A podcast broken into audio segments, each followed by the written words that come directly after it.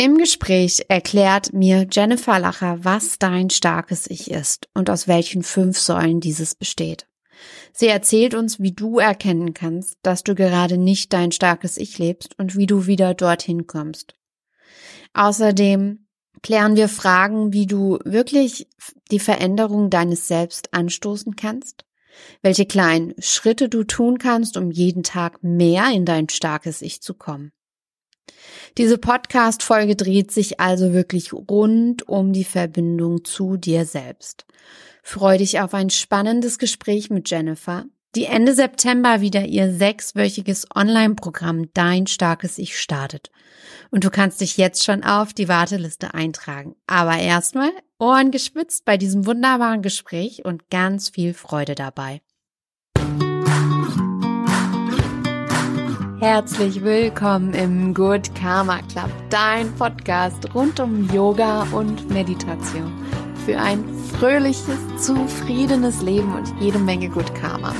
Mein Name ist Ute, Yoga- und Meditationslehrerin aus Mainz und nun wünsche ich dir ganz viel Freude beim Zuhören.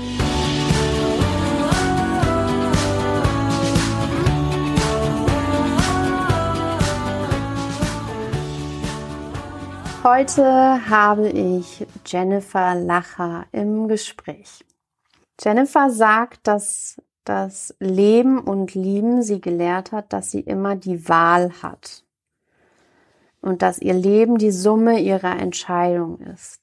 Und diese Wahl nennt Jennifer auch Selbstwirksamkeit. Sie ist Life- und Business Coach, Gründerin von Bewusst Lieben und Podcasterin von Dein starkes Ich, ein Podcast für deine Achtsamkeit und Selbstfreundschaft im Alltag. Und ich freue mich heute sehr, dass Jennifer im Good Karma Club zu Gast ist und sage schön, dass du da bist, liebe ja. Jennifer. Vielen Dank, liebe Ute, dass ich hier sein darf, dass du mich eingeladen hast. Ich freue mich sehr auf unser Gespräch. Möchtest du dem Ganzen der Vorstellung noch irgendwas hinzufügen? Also ich finde, ähm, das hast du sehr gut also auf den Punkt gebracht. Ähm, natürlich kann man über sich selbst dann immer noch sehr viel mehr reden und ne, sehr viel mehr erzählen, aber ich fand ähm, das sehr prägnant und äh, kurz und knackig und würde das auch so stehen lassen und unterschreiben. Sehr gut. ja, Jennifer, dein Podcast heißt Dein starkes Ich. Du hast ein Programm, das nennt sich das starke Ich-Programm. Vor allem für Frauen, wenn ich es recht in Erinnerung habe. Ja. Ähm, wir steigen da direkt in die, die Mitte rein quasi so. Warum sprichst du vom starken Ich? Oder vielleicht erstmal die Frage klären, was ist das starke Ich? Und wie bist du zu diesem Programm gekommen? Wo, wo gibt's Entwicklungen vielleicht in deinem eigenen Leben, die dich haben sehen lassen, dass es für Frauen, dass das ein tolles Programm für Frauen sein könnte? Mhm. Ja, das waren jetzt verschiedene Fragen ja. auf einmal. Ich ähm, so ein bisschen, wie bin ich dazu gekommen? Ja, auch zu dem Namen das starke Ich. Ähm, als ich gestartet bin mit meiner Coaching-Ausbildung vor fünf Jahren, äh, und die abgeschlossen habe, stand eigentlich ein Programm für Paare auf dem Tableau, was ich quasi weiterentwickeln wollte. Und das kam durch eine Idee, wo ich äh, Freunde von mir in der freien Trauung getraut habe, sozusagen, mhm. auf Deutsch und auf Französisch und mir dann die Frage gestellt habe, was ist da das Fundament von einer freien Trauung? Bei einer kirchlichen Trauung hat man ja im besten Fall, wenn man tief im Glauben verankert ist, ein gemeinsames Fundament, auf das man in schwierigen Zeiten zurückgreifen kann. Und daraus habe ich das äh, Hochzeitskickoff entwickelt, also ein Programm für Paare, äh, die vor der Hochzeit stehen, um sich da quasi mehr mit sich selbst zu beschäftigen. Und innerhalb dieses Programms haben, haben, haben sich die Module so entwickelt, dass dieses starke Wir, also quasi die Beziehung und das Fundament der Beziehung immer auch von zwei starken Ichs ähm, ja, äh, genährt wird. Ja. Oder dass die zwei starken Ichs da im Vordergrund stehen. Und im Laufe der Beschäftigung mit dem Thema und wie das so ist, ne, ähm, hat sich da immer weiter quasi das starke Ich rauskristallisiert als etwas, was wirklich nicht nur in Paarbeziehungen, aber generell ähm, also für einen selbst erstmal total wichtig ist und das hat sich so daraus aus diesem Programm heraus entwickelt, dass ich gemerkt habe, dass da auch bevor man überhaupt so ein Paarprogramm irgendwie macht, es erstmal auch wichtig ist, das starke Ich kennenzulernen, also sich selbst kennenzulernen und in einer Selbstfreundschaft zu gehen, um dann quasi auch innerhalb einer Beziehung eine gesunde Beziehungsdynamik aufzubauen. Mhm. Und das hat mich dazu gebracht, eben auch ähm, da mehr momentan den Fokus drauf zu legen. Also das andere ist immer noch äh, für mich in meinem Hinterkopf, in meinem Herzen. Das wird auch weiterhin ähm, bestehen und, und, und sich weiterentwickeln. Aber momentan sehe ich das starke Ich im Fokus und sehe gerade auch Frauen da in der, ähm, also ich arbeite einfach ja gerne mit Frauen zusammen, auch mit Männern arbeite ich zusammen in, in Einzelcoachings aber das Programm ist jetzt nicht explizit für Frauen, also dass wir uns da jetzt äh, mit ja. weiblichen Themen beschäftigen, wie jetzt den Zyklus oder ja. so. Aber ähm, ich habe gemerkt, dass Frauen gerade, wenn es um Beziehungen geht, da, da muss es gar nicht unbedingt um eine Partnerschaft gehen, ganz oft eben diese Abgrenzung ähm, und diese eigene, ähm, also das eigene starke Ich da häufiger ähm, ja äh, in äh, mir fällt jetzt das Wort nicht an, ich habe ein Wort auf der Zunge, aber es passt nicht. Also da häufig einfach ähm, ja noch Unterstützung brauchen. Mhm, ja. Und das ist das, was ich, ähm, was ich mit dem Programm, was meine Intention mit dem Programm ist. Und auch in meinen 1 zu 1 Coachings in dem Programm geht es eben darum, ähm, wirklich die verschiedenen Säulen des starken Ichs auf unterschiedliche Weise zu füllen. Also auch mit Wissen, weil ich jemand bin, wenn ich bestimmte Dinge verstanden habe oder bestimmte Dinge weiß. Also was sind Emotionen zum Beispiel? Ja, wie entstehen die? Wie kann ich eben, also kenne ich meine Emotionen eigentlich? Kann ich da einen Namen drauf geben? Oder was sind zum Beispiel meine Bedürfnisse? So, was sind Bedürfnisse eigentlich? Und ähm, sich darüber mal wirklich Gedanken zu machen und ähm, auch in die Selbsterforschung zu gehen, habe ich als sehr wertvoll empfunden und ist auch das, was ich gerne weitergeben möchte, dass man eben in diese, wie du schon genannt hast, in diese Selbstwirksamkeit kommen kann, mhm. um eben die das Handwerkszeug in der Hand zu haben, um quasi zu merken, okay, in welchen Situationen, welche Situationen tun, tun mir gut. Und das ist quasi das starke Ich. Also das starke okay. Ich ist quasi so die, den Schwerpunkt, den, die, die ähm, Schwerkraft sozusagen in sich selber zu spüren. Ja.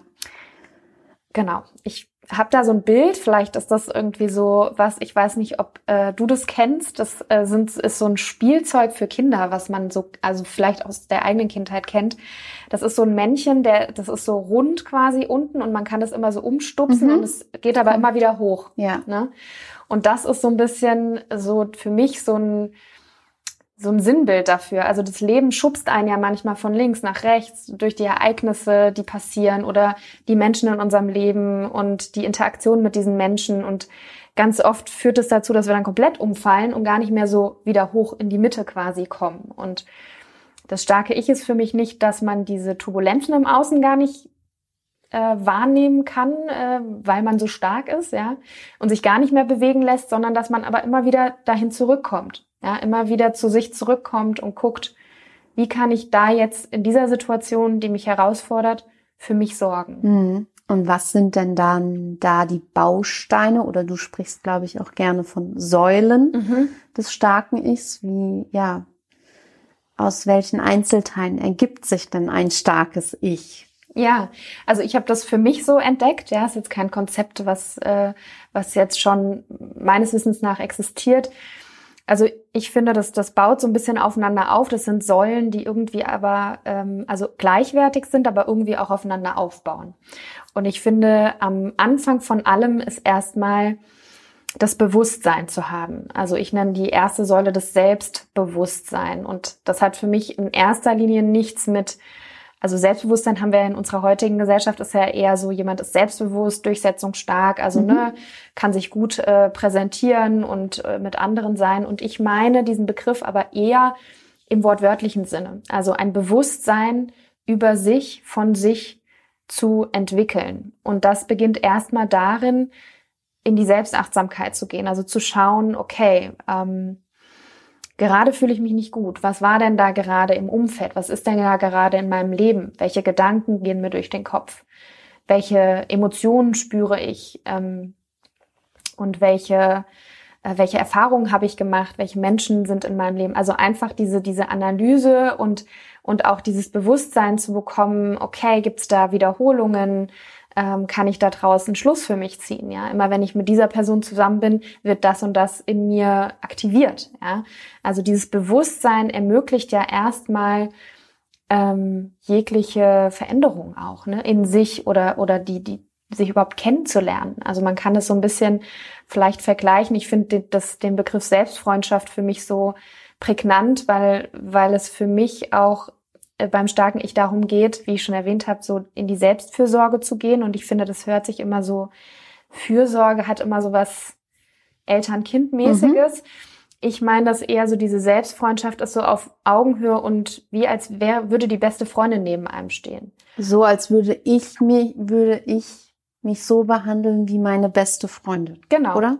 Genau so. Oder wenn du dir, also das Gedankenspiel funktioniert auch andersrum, dass du dir denkst, dir ist jetzt irgendwas Doofes passiert was würde deine beste Freundin jetzt zu dir mhm. sagen? Ja, also das funktioniert in beide Richtungen mhm. und das ist für mich immer ein ganz schönes Bild.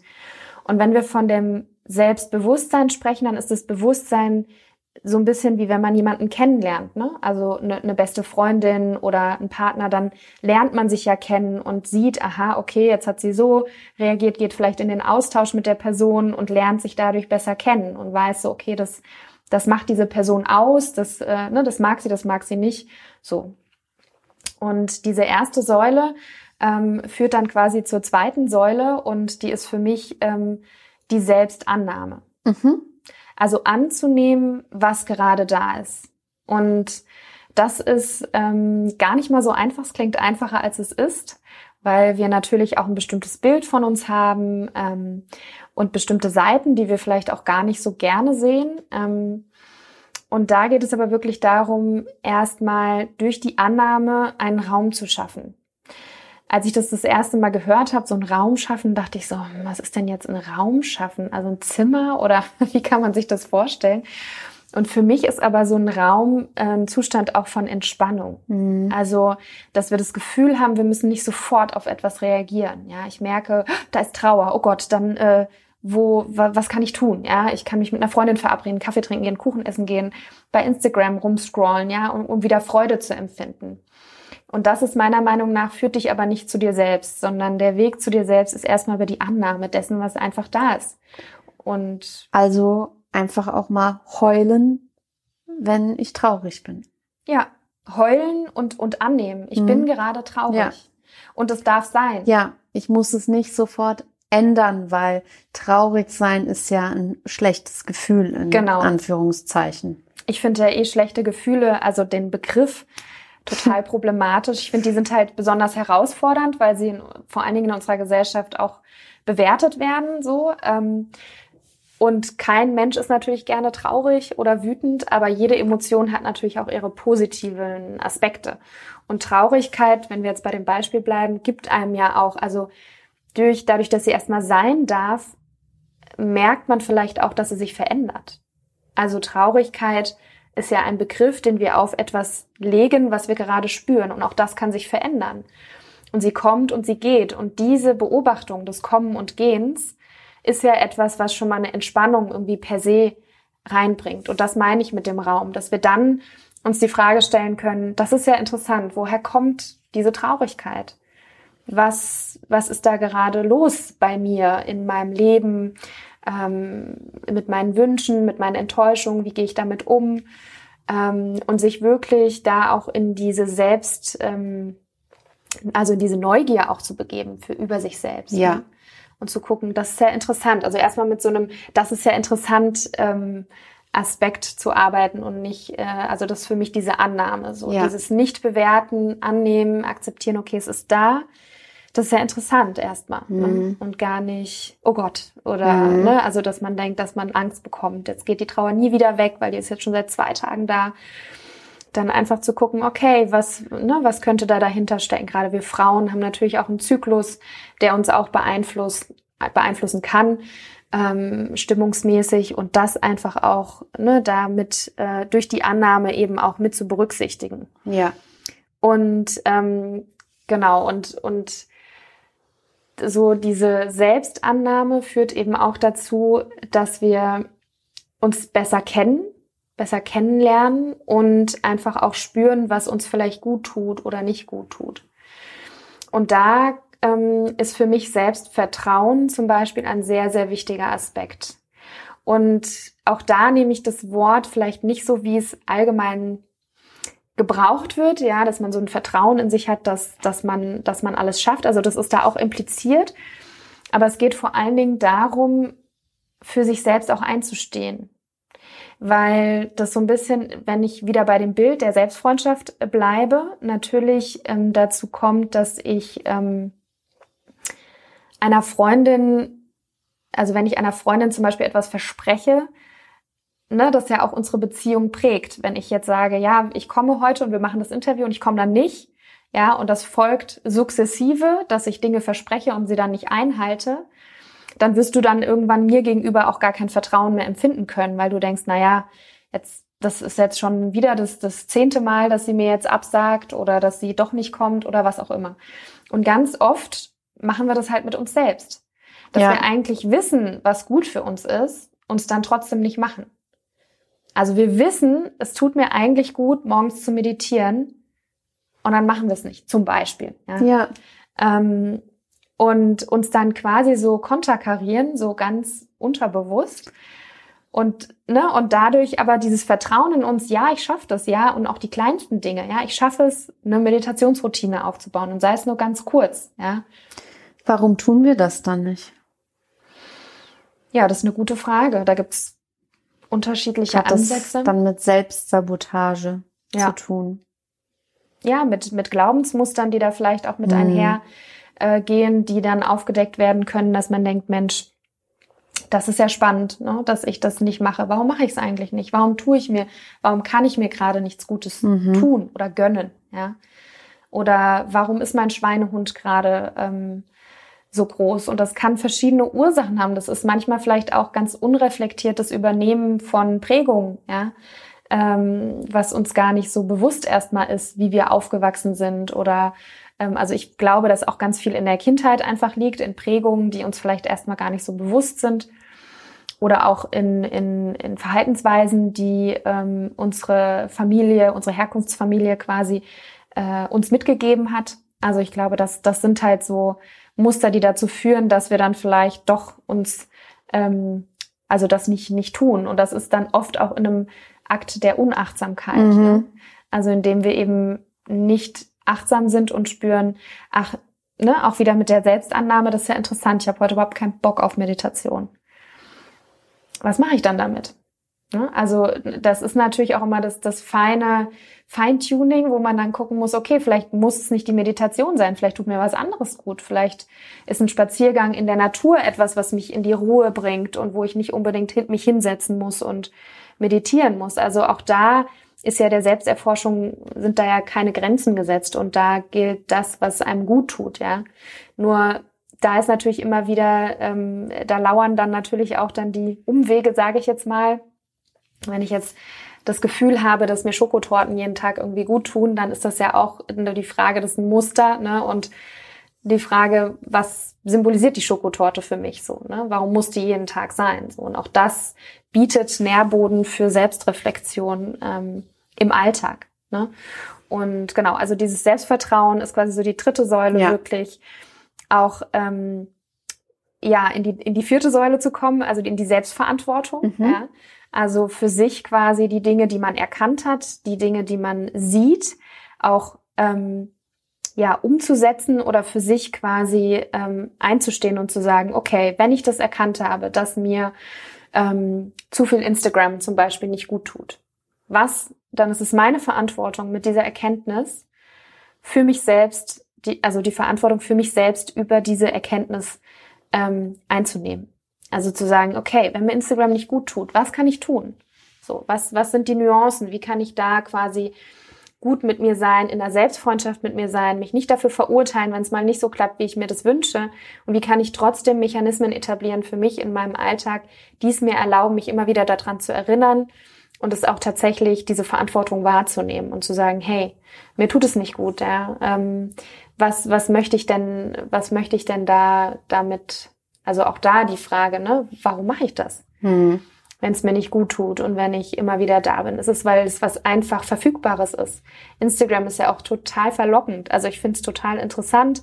Ähm, äh, Segen und Fluch zugleich. Ähm, es dient natürlich auch der Inspiration und, und dass man auch sich mit Menschen verbinden kann. Also es hat ja auch sehr viel Positives. Ja. Aber natürlich dann auch ist es etwas, was einem sehr schnell, wo man sehr schnell wie so fernsehen kann, ja, und sich so ablenken kann von der eigenen Realität, von dem eigenen Leben und wo man so eintauchen kann, ohne die Zeit verfliegen zu sehen. Ja, also zumindest geht's mir so, äh, dass, äh, dass es einfach äh, ja so ein Medium ist, was einen so ein bisschen verschlingt und dann irgendwann wieder ausspuckt. So, ne? Und die Frage ist, warum, äh, warum mache ich das? Was ist das, was ich in dem Moment, was es mir schwerfällt, anzunehmen, mhm. zum Beispiel, über mich selbst? Auch da wieder an den Anfang, an die erste Säule zu gehen, so dieses Bewusstsein dafür zu entwickeln, immer wenn ich nicht weiterkomme in meiner Arbeit oder immer, wenn ich mich mit meinem Partner gestritten habe, bin ich auf Instagram. Spannend. Mhm. Also auch da nicht in die Bewertung zu gehen, sondern zu sagen, das ist ja interessant, dass das so ist. Was könnten die, was, was könnte dahinter stecken? Was ja. könnten die Ursachen sein? Und dann eben über das, das Vertrauen in sich, ich schaffe das, ich schaffe das, mich da, äh, also da für mich zu sorgen und nehme die Selbstverantwortung für mich wahr, ja, und sage, okay, wenn ich das erkannt habe, das und das sind die Mechanismen, kann ich mir einen Sparring-Partner suchen. Also, ne, und da kann natürlich auch ähm, Coaching auch manchmal ganz hilfreich sein, um so einen Anstupser zu geben, um begleit also eine, eine, eine Person zu haben, die einen begleitet, die nicht im Leben drinne ist von einem selber, also betroffen ist, ja, wenn ähm, genau, also so, so der Blick von außen, den Blick von außen zu haben. Genau. Recht objektiv.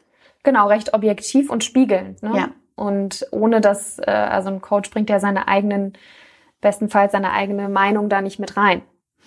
Und das ist natürlich so dieses Selbst, ähm, also die Selbstverantwortung da für sich, für sich eben ähm, wahrzunehmen, die Optionen zu sehen, die man hat. Und darüber kommt man meiner Meinung nach eben in eine Selbstwirksamkeit.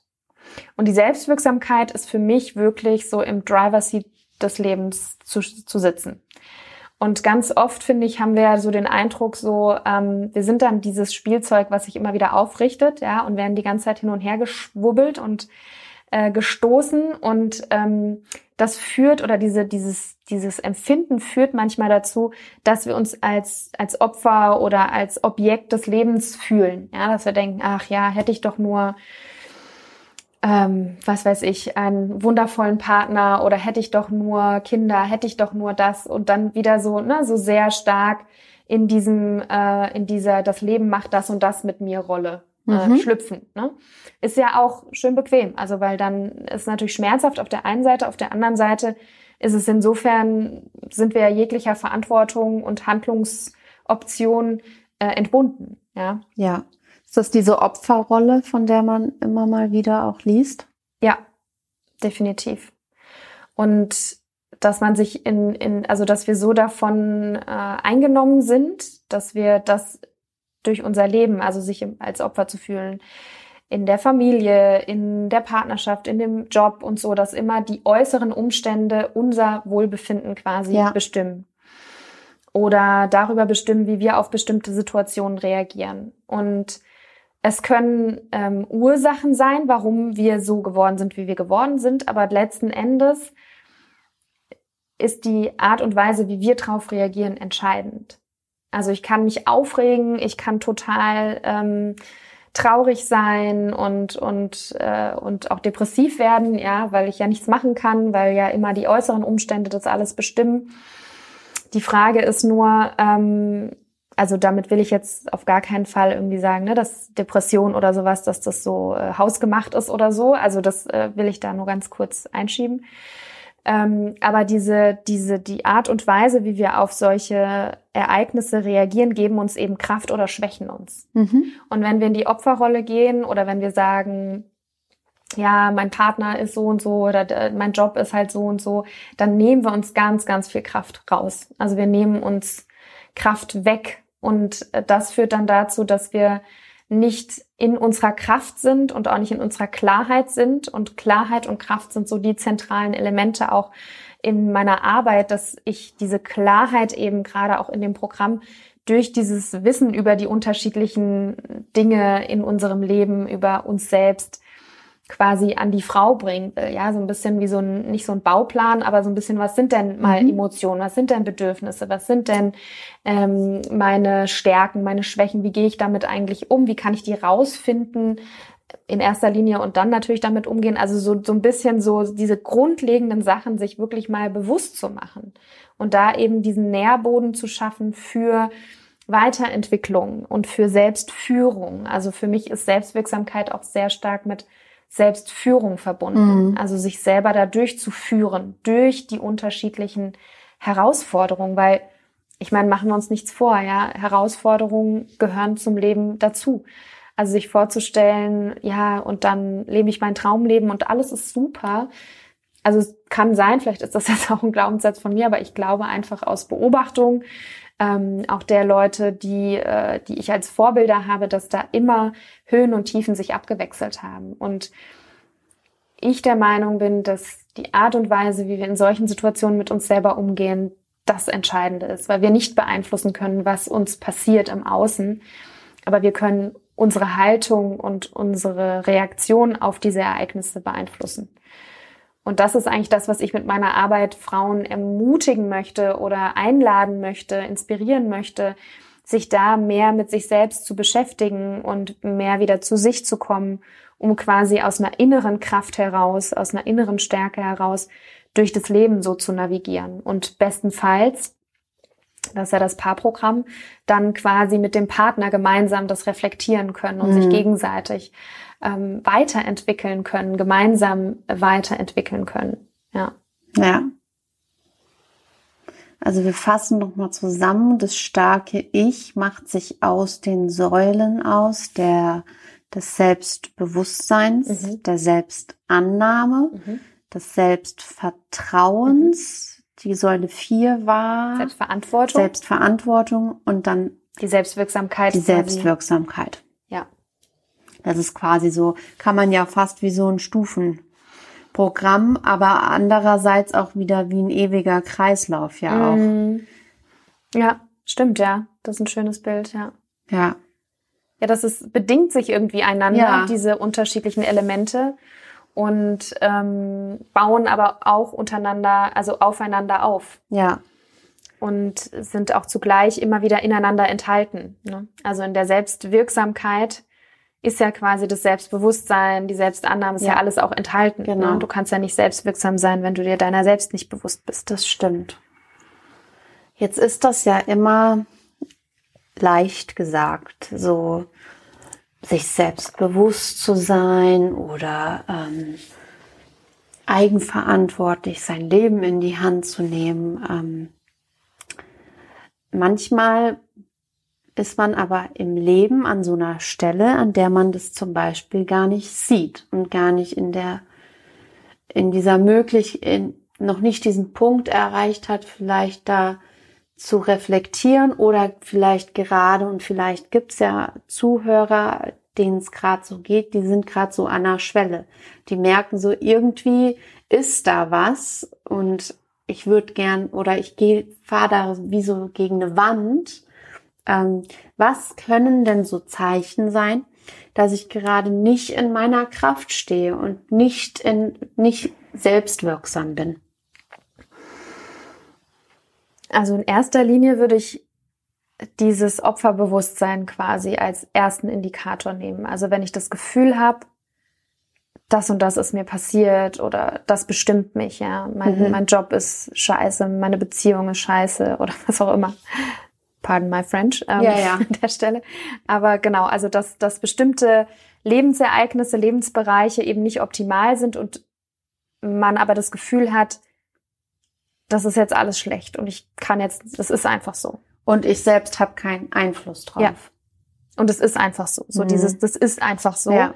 ähm, erstmal nicht zu challengen, sondern davon auszugehen, es ist einfach so. Und ähm, ich glaube, das ist ein Anzeichen. Und dann gibt's natürlich noch ganz viele Co-Anzeichen. Ne? Also wenn ich ähm, mich viel vergleiche, wenn ich viel in den Vergleich bin, dann ist das ja auch immer etwas, wo ich den Eindruck habe, dass man, also warum vergleicht man sich? Man vergleicht sich ja aus einer Unsicherheit vielleicht auch heraus. Ja, also manchmal kann Vergleich ja stimulierend sein und dann gibt's aber ne, einen Moment, wo es einfach kippt, wo man sich dann äh, vergleicht und im Negativvergleich dann landet ne, ja. und sich denkt, oh, die hat das und das oder der hat das und das und das ist halt schwierig, weil man immer einen, also ich st stelle mir das immer vor, jeder Mensch ist wie so ein Mosaik, ja, aus ganz vielen kleinen verschiedenen Teilen.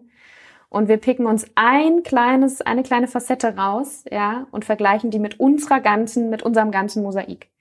Also wir nehmen uns eine Eigenschaft einer Person raus ähm, und übertragen sie auf unser ganzes System. Das ist mega ungerecht uns selbst gegenüber. Und das ist aber passiert dann häufig, weil wir ja vielleicht auf der Suche sind von wer bin ich denn oder was was macht mich denn jetzt eigentlich aus, ja? Und da suchen wir nach Antworten im Außen hm. und versuchen natürlich im Außen zu gucken, ja, bin ich jetzt eher das oder hätte ich jetzt gern ein Leben wie die oder eine Beziehung wie der oder was auch immer. Also dieses Vergleichen ist ja dann oft auch meiner meiner meines Verständnisses nach auch etwas, wo wir auf der Suche sind so ein bisschen. Und dieses auf der Suche sein ist, glaube ich, so das, was man so spürt, so, ne, dass man merkt, okay, irgendwas, irgendwie ist doch da mehr dahinter. Oder dass man, dass man merkt, dass man ganz oft ähm, sich schlecht fühlt. Also mhm. so in dieses Fühlen, wenn man denn diese Möglichkeit hat. Es gibt ja Menschen, die Schwierigkeiten haben, mit ihren Gefühlen umzugehen, aber wenn man da vielleicht merkt, oh, immer wenn ich zur Arbeit gehe, fühle ich mich schlecht. Ich fühle mich schlecht, wenn ich da in der Bahn sitze und auf dem Weg zur Arbeit bin, da pff, das zieht mir jegliche Energie, ja, zum Beispiel. Oder ähm, also so, oder wenn ich bestimmte Menschen treffe, immer wenn ich bei meinen Eltern bin oder was auch immer. Also da gibt's ja unterschiedliche Faktoren, die dazu führen, dass man sich schlecht fühlt und dass man irgendwie merkt, irgendwas stimmt da nicht, wie du schon gesagt hast. Ne? Ja. Und das sind aber in den seltensten Fällen, also wir verlagern es oft ins Außen und sagen, es ist der Job oder es ist, es ist die Familie, es ist der Partner, sind die Freunde. Aber es ist ja irgendwas in uns, was damit in Resonanz geht oder in Dissonanz. Also Resonanz, ne, dass man quasi äh, damit ähm, in Harmonie geht ja. oder eben nicht. Und ganz oft ähm, merken wir das. Und das sind so erste Anzeichen, wenn wir das spüren. Es kann aber auch sein natürlich, dass sich der Körper manifestiert, ja, dass der Körper quasi aufzeigt, okay, hier, ich bin häufig erkältet oder so. Das, ich bin keine Heilpraktikerin. Ich beschäftige mich sehr viel damit, aber ich glaube auch, dass die Kommunikation zwischen Körper und Geist einfach auch besonders stark ist und unser Körper uns dann Signale senden kann, wenn wir es mit dem Verstand irgendwie nicht verstehen können oder wollen oder sehen wollen. Auf alle Fälle. Das sagen unsere alten, lieben Yogis ja auch. Es gehört ja. alles zusammen und spielt alles miteinander zusammen auf allen Ebenen und wir können uns gar nicht, wir können gar nicht unser, unser Wesen äh, mhm. separat, also die einzelnen Teile so separat voneinander ähm, betrachten, sondern alles immer gemeinsam. Von daher mhm. kann ich dir da absolut, ähm, absolut zustimmen. Und auch innerhalb von einer, also es ist ja dann immer ein Symptom, ne? Wenn ich mich jetzt schlecht, wenn ich bei der Arbeit irgendwie unzufrieden bin und das Gefühl habe, ich bin ein Opfer oder ich kann das irgendwie nicht verändern, ich kann da nichts machen, ähm, das ist ja oft so ein Gedanken, den wir haben, der ja dann auch unseren Fokus prägt, ja, und wir sehen dann eben, ich kann nichts ändern, ich kann nichts ändern, ich kann nichts ändern, ich kann nichts ändern. Das kennt man vielleicht, diese selektive Wahrnehmung, wenn man, ja. äh, ne, wenn man jetzt sich ein rotes Auto kaufen wollte dann und sieht plötzlich, man nur noch rote Autos. Genau. Also so dieses, das ist ja dieser Klassiker und so beeinflussen wir natürlich auch durch unsere Gedanken, unsere Wahrnehmung und ähm, genau, und das überträgt sich natürlich auch auf den Rest unseres Lebens, also auf unsere Partnerschaft, auf unsere Freunde, auf unsere Familie. Also wenn irgendwo eine Disbalance ist, wir nehmen uns ja überall hin mit. Ja, sage ich immer so. Es ist ja utopisch zu denken, ich fahre jetzt in den Traumurlaub und da bin ich dann sorgenfrei und es geht mir total gut.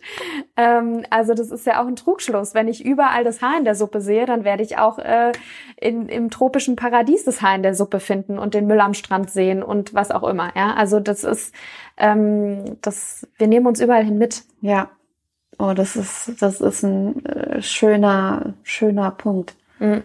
Ja. In alle das Lebensbereiche. Ist, weil das ist ja auch wieder so ein Punkt. Man will dann ähm, im Außen was ändern, damit es mhm. einem im Innen besser geht, aber ich meine, verstehe mich nicht falsch, es kann stimulieren. Ne? Ja, ja, total. Also es kann einen total. inspirieren. Aber das ist eh, ich, würde, ich würde behaupten, dass es nicht unbedingt eine, eine lang, dass das langfristig anhält. Irgendwann mm. wird der Punkt kommen, wo es dann nicht mehr so stimulierend ist. Dann hat man vielleicht den hundertsten Strand gesehen und denkt sich, ja, pff, oh, noch ein Strand. So nach dem Motto. Mhm.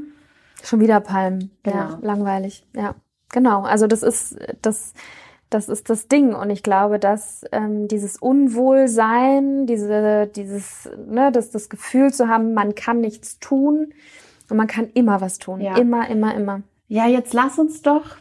Ich finde das jetzt, ich finde, da, wir sind jetzt gerade an einem spannenden Punkt irgendwie. Lass uns doch mal dieses Beispiel nehmen, diese Unzufriedenheit im Job. Mhm. Denn wenn ich ähm, so ein bisschen auch in meinen Kreis in meinen eigenen Kreis reingucke, ist das so ein Punkt, der, der doch oftmals hochkommt, auch mhm. in Gesprächen, so eine gewisse Unzufriedenheit im Job. Sei es die, die Kollegen sind blöd, mein Chef behandelt mich nicht wertschätzend, ähm, und man denkt, man kann an der ganzen Situation nichts ändern.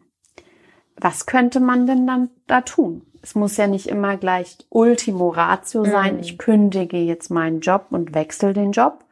Ist sicher auch ein Lösungsweg.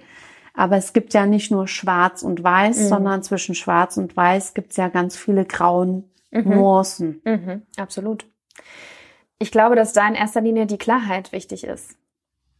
Also was genau ärgert mich am Chef? ja, der Chef ist immer, der ist total dominant und der schreit mich immer an oder was weiß ich. Ja, das ist ja. jetzt natürlich super überzogen äh, dargestellt. Klar. Aber ähm, was ich damit meine ist, okay, der Chef tut das.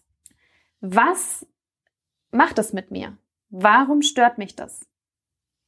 Welches Bedürfnis von mir ist in der Situation nicht erfüllt?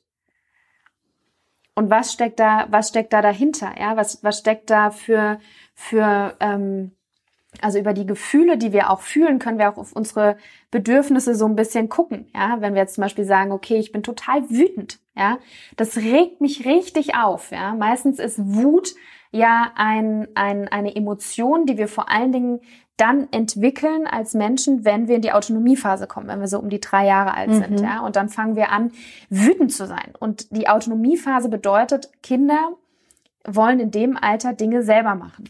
Ja? Mhm. Und die wollen Dinge machen, die sie teilweise noch nicht können.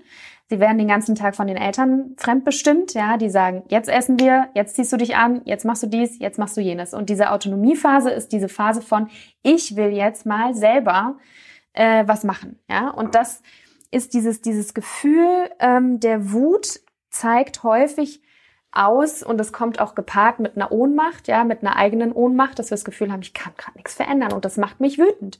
Ich will nämlich lieber, was weiß ich, im Homeoffice arbeiten, weil ich dann äh, noch irgendwie ähm, meinen Alltag viel besser geregelt kriege, ja. So, und das macht mich so wütend. Und diese Wut ist eigentlich, gibt einen Aufschluss über dein Bedürfnis. Und über dieses Bedürfnis kannst du quasi dich selbst A reflektieren und B kannst du das halt kommunizieren. Wie kann ich meinem Chef das kommunizieren? Wie kann ich da quasi für mich Argumente finden, dass ich sage, okay, was, also ne, das ist jetzt natürlich total ins Blaue hineingesprochen und ich kenne, äh, wie gesagt, jeder Chef ist anders und ne, also da gibt's ja auch verschiedene Optionen. Also ich glaube, in erster Linie ist es wichtig, bei sich zu wissen, was ist gerade mein Bedürfnis und was sind gerade aufgrund meiner dem, was ich will, was ich brauche, was sind meine Optionen. Wie du schon sagst, da kommen natürlich die ganzen Graustufen dazu. Also hilft ein klärendes Gespräch mit dem Chef, hilft ein klärendes Gespräch mit der HR, also mit der, mit der Personalabteilung, ja. Ähm, kann ich vielleicht eine andere Abteilung wechseln?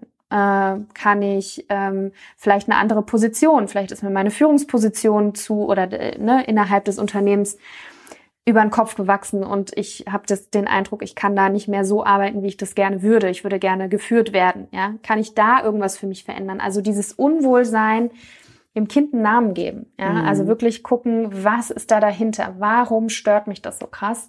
Was ist das Bedürfnis dahinter? Und wie komme ich dadurch in die Verantwortung? Ja, zu sagen, okay, wenn mich das stört, was sind meine Optionen? Und da wirklich das alles mal aufzuschreiben. Ja, was sind meine Optionen? Ja, klar, kündigen gehört dazu. Was gibt's denn davor? Ja, ja. Und ähm, oft sind wir dann doch überrascht oder finde ich es überraschend, was passiert, wenn man dann auch ehrlich kommuniziert, ja, mit ähm, den Vorgesetzten. Und äh, das sind ja auch nur Menschen.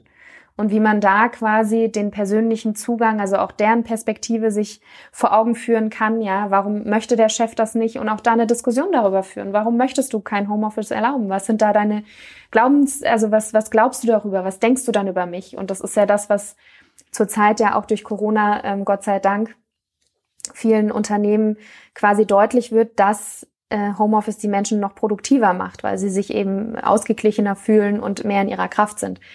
Also in dem Aspekt könnte man dann sowas, so eine Studie oder, oder ein Artikel oder sowas auch da mal besprechen oder ja. das mal als Gedankenanregung mitgeben. Also da glaube ich, da können wir, kommen wir ins Handeln. Und mhm. wenn wir ins Handeln kommen, haben wir den Eindruck, wir können was bewirken. Wir kommen in unsere Selbstwirksamkeit. Wir kommen in unsere Kraft. Wir spüren, aha, ich kann was verändern. Ich bin nicht der Spielball des Lebens und äh, dort wie so ein Flummi irgendwie überall wahllos durch die Gegend, sondern ich kann selber das steuern. Ne? Und ja. natürlich kann ich den Chef nicht verändern. Aber ja, kann halt gucken, was ist meine Verhaltensrange sozusagen. Ja. Ich kann halt nur die Perspektive, die ich auf meinen Chef habe, verändern. Ja. In dem Fall. Und auch auf mich. Also ja. was, was hat es mit mir zu tun? Ja. Das impliziert, du hast auch, hast ja schon sehr viel und sehr häufig von Bedürfnissen ähm, gesprochen und von so einer Bedürfnisse heißt ja auch eine Klarheit zu wissen, was ich möchte, was mir wichtig ist. Und ich finde, das ist ein ganz, ganz wichtiger Schritt auf diesem Weg. Mhm. Ähm, hast du Tipps? Weil ich weiß das noch sehr gut selbst von mir, ich war mal, war an einem Punkt, an dem ich sagte, ich weiß gar nicht, was ich will und ich weiß auch gar nicht, was mir gut tut und was mir Freude macht. Welche Wege und Mittel gibt es, um für mich herauszufinden, was macht mir Freude, was tut mir gut, was sind meine Bedürfnisse? Also ich würde sagen, es gibt verschiedene Komponenten. Also zum einen ist, glaube ich, Selbstreflexion total wichtiger Aspekt. Und das geschieht meiner Meinung nach, wenn man sich ähm, die Zeit nimmt, den Tag zum Beispiel zu reflektieren.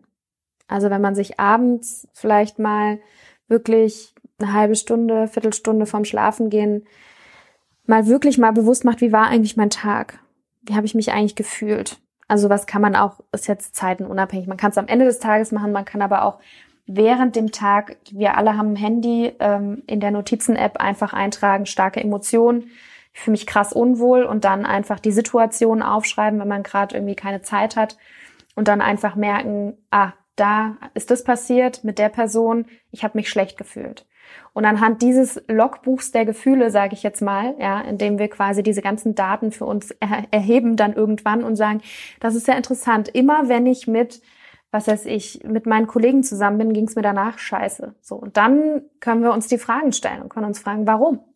Was machen wir denn, wenn wir zusammenstehen? Lästern wir die ganze Zeit über andere Leute? Ähm, oder reden wir die ganze Zeit nur über den Chef? Oder also was passiert da in dieser Interaktion? Und da geht es jetzt nicht darum, die Leute zu bewerten und zu sagen, die sind alle total schlecht, die lästern und bla bla bla, sondern für sich die Selbstsorge zu übernehmen und zu sagen, ähm, ja, mir tut es irgendwie nicht gut. Ja, was macht das mit mir? Genau. Und nicht die anderen zu verurteilen, zu sagen, mhm. ah, die sind alle so scheiße, die lästern alle. Dann sind wir ja auch nicht besser.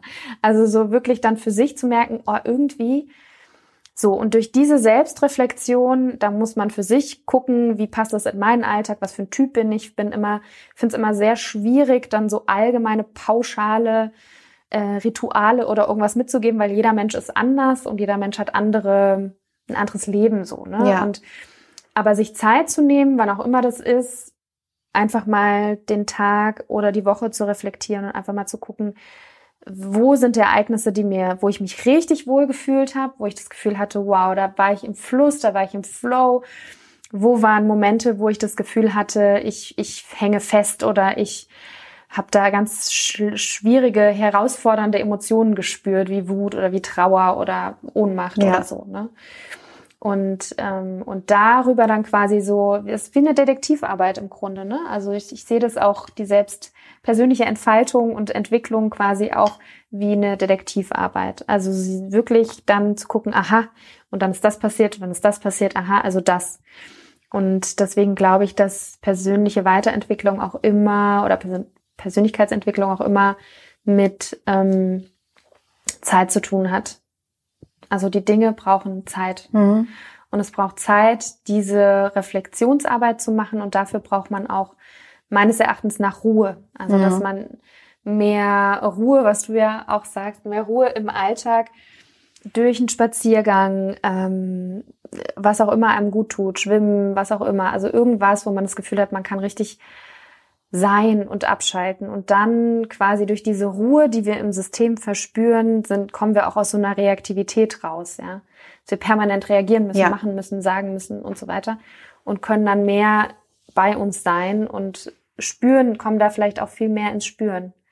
Also, dass wir dann spüren, aha, so, ich bin jetzt spazieren gegangen, ja, wie war es denn? Also dann denkt man vielleicht automatisch so danach, wie geht's mir eigentlich? Oder sich auch mal selber die Frage zu stellen, wie geht's mir eigentlich?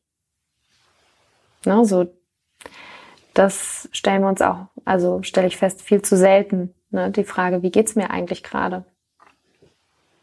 Ja, aber wir kriegen sie ja eigentlich fast jeden Tag gestellt von außen. Ja, aber wir beantworten. Wie geht's dir? Und was beantworten wir da meistens gut? Und ich erwische mich dann mal manchmal so, Ute, heute geht's dir eigentlich gerade gar nicht gut. Warum sagst du dann, es geht dir gut? Und dann in dem Moment ist man sich selbst so, so fremd irgendwie. Aber man hat's einfach nur gesagt, weil damit so ein bisschen Ruhe im Karton ist, so, mm. um nicht weitere Fragen. Oder man, manchmal denke ich mir auch, möchtest du eigentlich wirklich genau wissen, wie es mir geht? Genau, das wollte ich gerade sagen. Es ist also, ne, ist ja die Frage, wer fragt. Ja. Und was für eine Intention ist dahinter. Ja, das ist genau. ja auch ein Kommunikationsmittel geworden, so ein bisschen wie in den USA kennt man es ja oder im englisch-anglosächsischen Raum kennt man das ja besonders stark, dass die Leute fragen, hey, how you doing? Und ja, wenn man ja. dann wirklich anfangen würde, sein Leben auszupacken, ähm, wären ja. die wahrscheinlich sehr verwundert. Also auch da glaube ich, äh, ja, sich die Frage zu stellen, wie geht's mir? Und auch, ne, wenn jemand fragt, wie geht's dir eigentlich? ähm, auch die Frage, wer, wer, wer steht mir gegenüber so, ne? Und ja, kann ich dem das jetzt sagen oder lasse ich es lieber einfach mm. und sag, ja gut, heute. Mm. Ja. Also ich habe jetzt für mich da auch rausgezogen, dass so ein Startpunkt auf diesem Weg zu meinem starken Ich ähm, die Selbstreflexion sein kann, so quasi als Übung, mhm.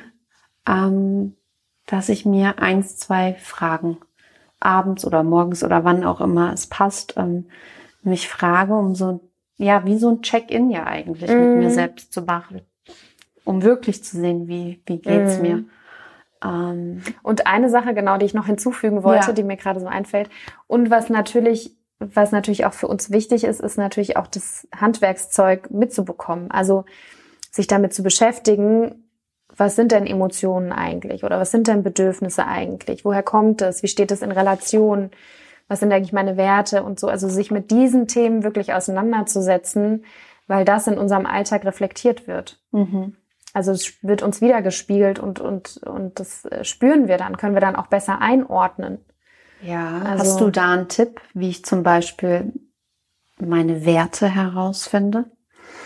Oder wie mm. die Zuhörer in ja. Richtung Werte denken können und sich bewusster werden können, was sind denn meine Werte? Weil die Werte sind ja eigentlich wie so ein Kompass in unserem Leben. Mhm.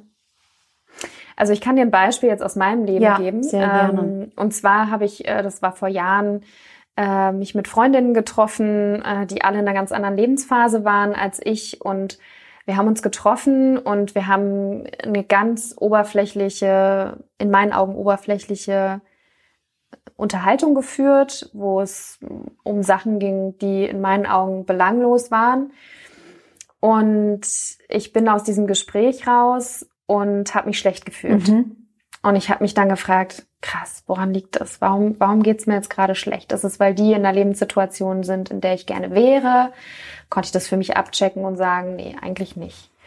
Ähm, und dann so peu à peu hat sich das dann auch in anderen Situationen, habe ich einfach gemerkt, dass ich mich in, mit Menschen und in Situationen wohlfühle, wo eine Tiefe erlangt wird mhm. in Gesprächen. Also wo ich das Gefühl habe, da findet Begegnung tatsächlich statt. Es geht nicht darum, den neuesten Scheiß zu haben, ja, sondern wie geht's dir eigentlich wirklich und was hast du über dich erfahren? Wie geht's dir? Wie ist es in deinem Leben? Also das ist ein Bedürfnis einfach von mir, das Bedürfnis nach Verbindung. Ja? Mhm. Und für mich wird Verbindung eben hergestellt durch ähm, durch Tiefe, durch Ehrlichkeit. Also meine Werte sind Tiefe und Ehrlichkeit. Mhm. Also Ehrlichkeit ist, sehr, ist ein sehr wichtiger Wert für mich, weil ich den Eindruck habe, dass ähm, ohne Ehrlichkeit keine Tiefe möglich ist. Also mhm. ne, wenn ich wenn ich lüge oder wenn ich Sachen sage, dann bin ich ja immer auch so ein bisschen auf der Hut, da nicht erwischt zu werden. Ja. Und deswegen ist es natürlich wichtig, diese Authentizität oder diese Ehrlichkeit kommt ja auch daher, sich dann auch voll und ganz so zu zeigen, wie man ist. Und dadurch entsteht Begegnung und entsteht aber auch Tiefe. Also wie du merkst, es ist so ein Wollknoll an verschiedenen ja, ja, ja. Aspekten, aber diese Situation zu reflektieren, ja, zu sehen, aha, ich habe mich irgendwie leer gefühlt, ich habe mich energielos gefühlt und schlecht gefühlt und woran liegt das? Das liegt nicht an den Menschen, das liegt nicht an an ne, das, das, die Situation, so wie sie war, hat meinen Werten, meinen Bedürfnissen in dem Moment nicht entsprochen. Und das für mich zu entschlüsseln, war für mich ein total heilsamer Prozess, weil ich dann natürlich gucken konnte, okay, sind die denn generell, äh, habe ich da generell ein, ein, ein, mein Bedürfnis nach Verbindung, was da gestillt ist in, in, die, in dieser Gruppe von Menschen oder eher nicht? Ähm, und dann kann ich für mich die Verantwortung übernehmen und sagen, mh, hm, entweder ich treffe diese Menschen nicht, weil ich den Eindruck habe, da kann man irgendwie wenig machen. Die sind halt so, die wollen sich nur über den neuesten Scheiß unterhalten. Oder ich selber gebe Impulse rein und frage mhm. Fragen, die tiefer gehen. Oder offenbare Dinge über mich, die tiefer gehen. Ja, also auch da wieder in die Handlung zu kommen und zu sagen, okay, wenn mir das wichtig ist, wie kann ich das in die Situation einflechten? Ja. Und wenn die dann nicht anspringen, ja gut, dann kann man halt auch äh, für sich dann entscheiden und sagen, hm, ist es mir das das wert, ja.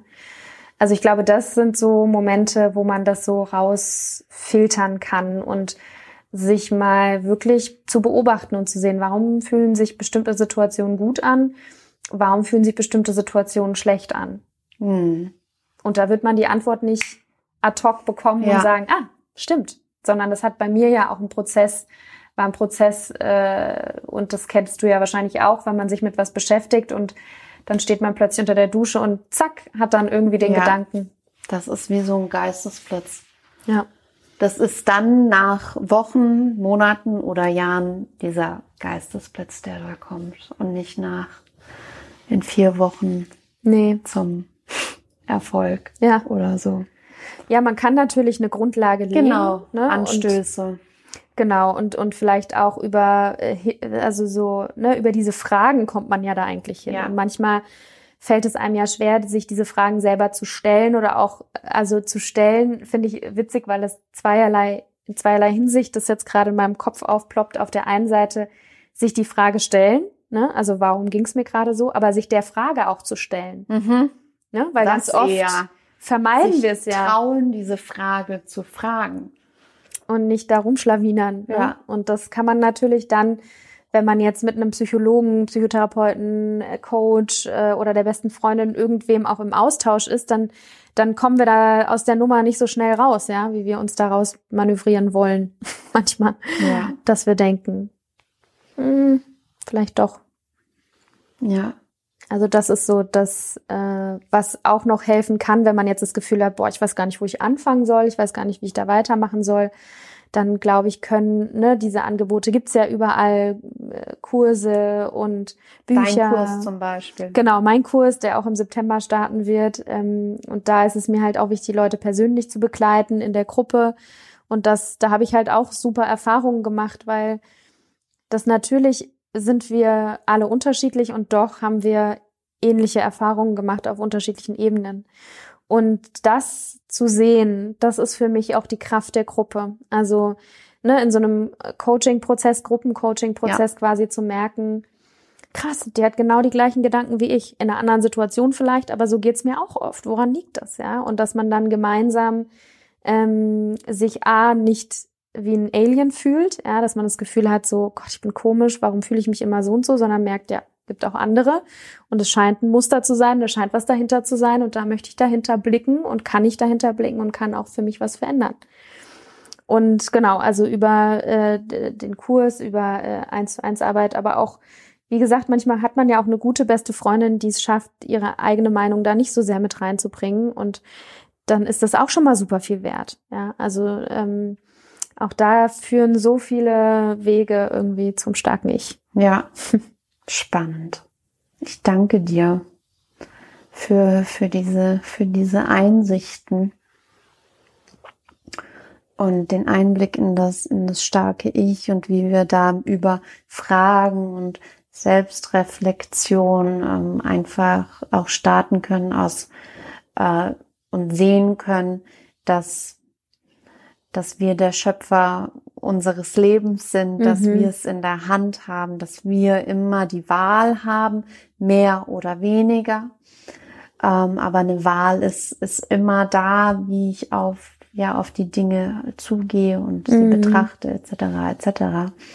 Ähm, und ähm, den Einblick einfach für die Zuhörer, auch die vielleicht sich da gerade an diesem Punkt äh, treffen, wo, wo man einfach starten ähm, kann und auch Einblicke in dein, in dein eigenes persönliches Leben.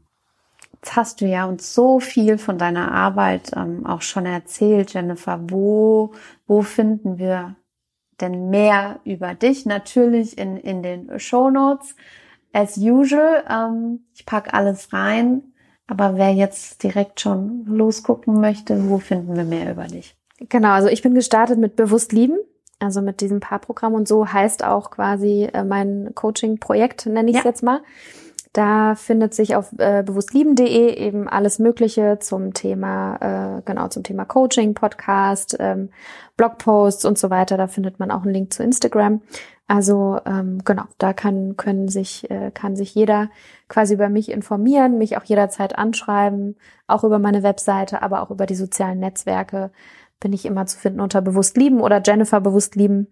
Genau da einfach äh, schauen. Und ähm, ja, ich freue mich über jegliche ähm, Anfragen oder Fragen. Ähm, und äh, genau, ja, da. sagt Hallo, wenn ihr von hier zur Jennifer kommt. Auf jeden Fall.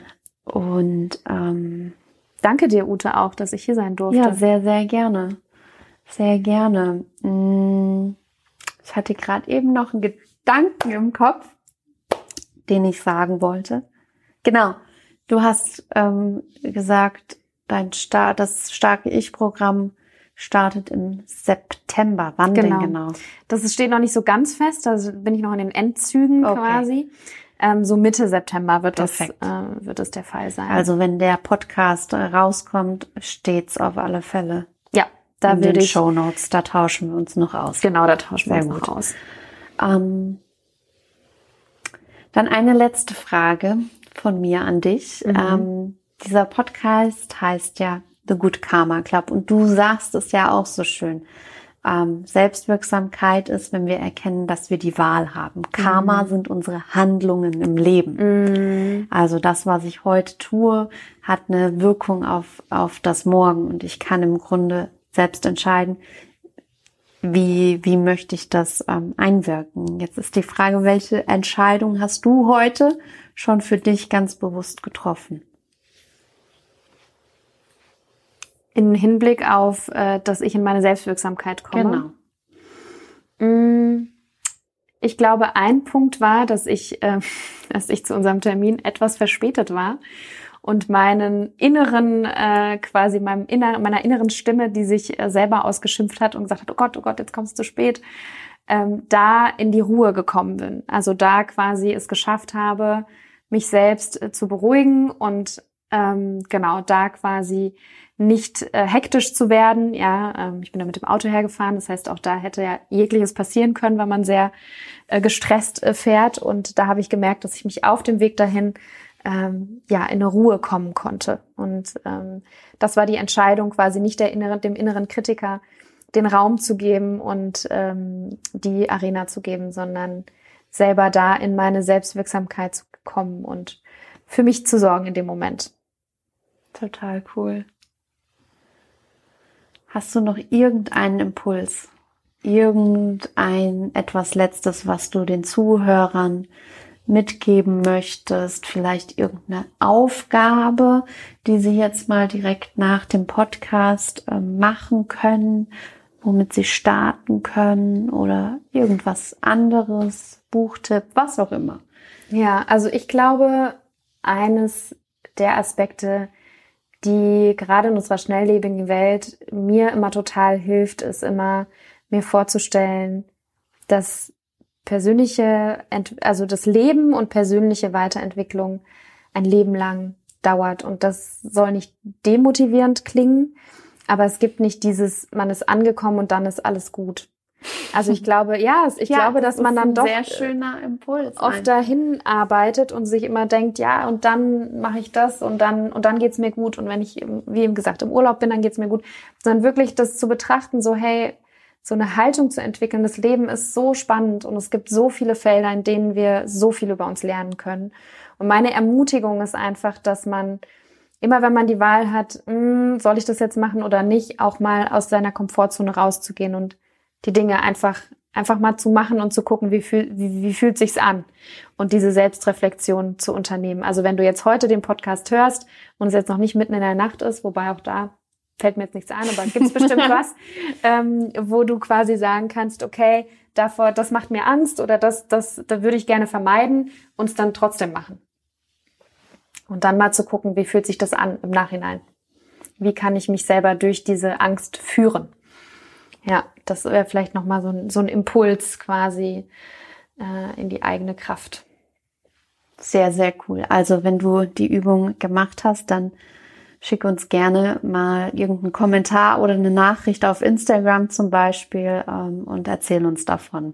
Und dann ja, auf jeden Fall. Da bin ich sehr gespannt.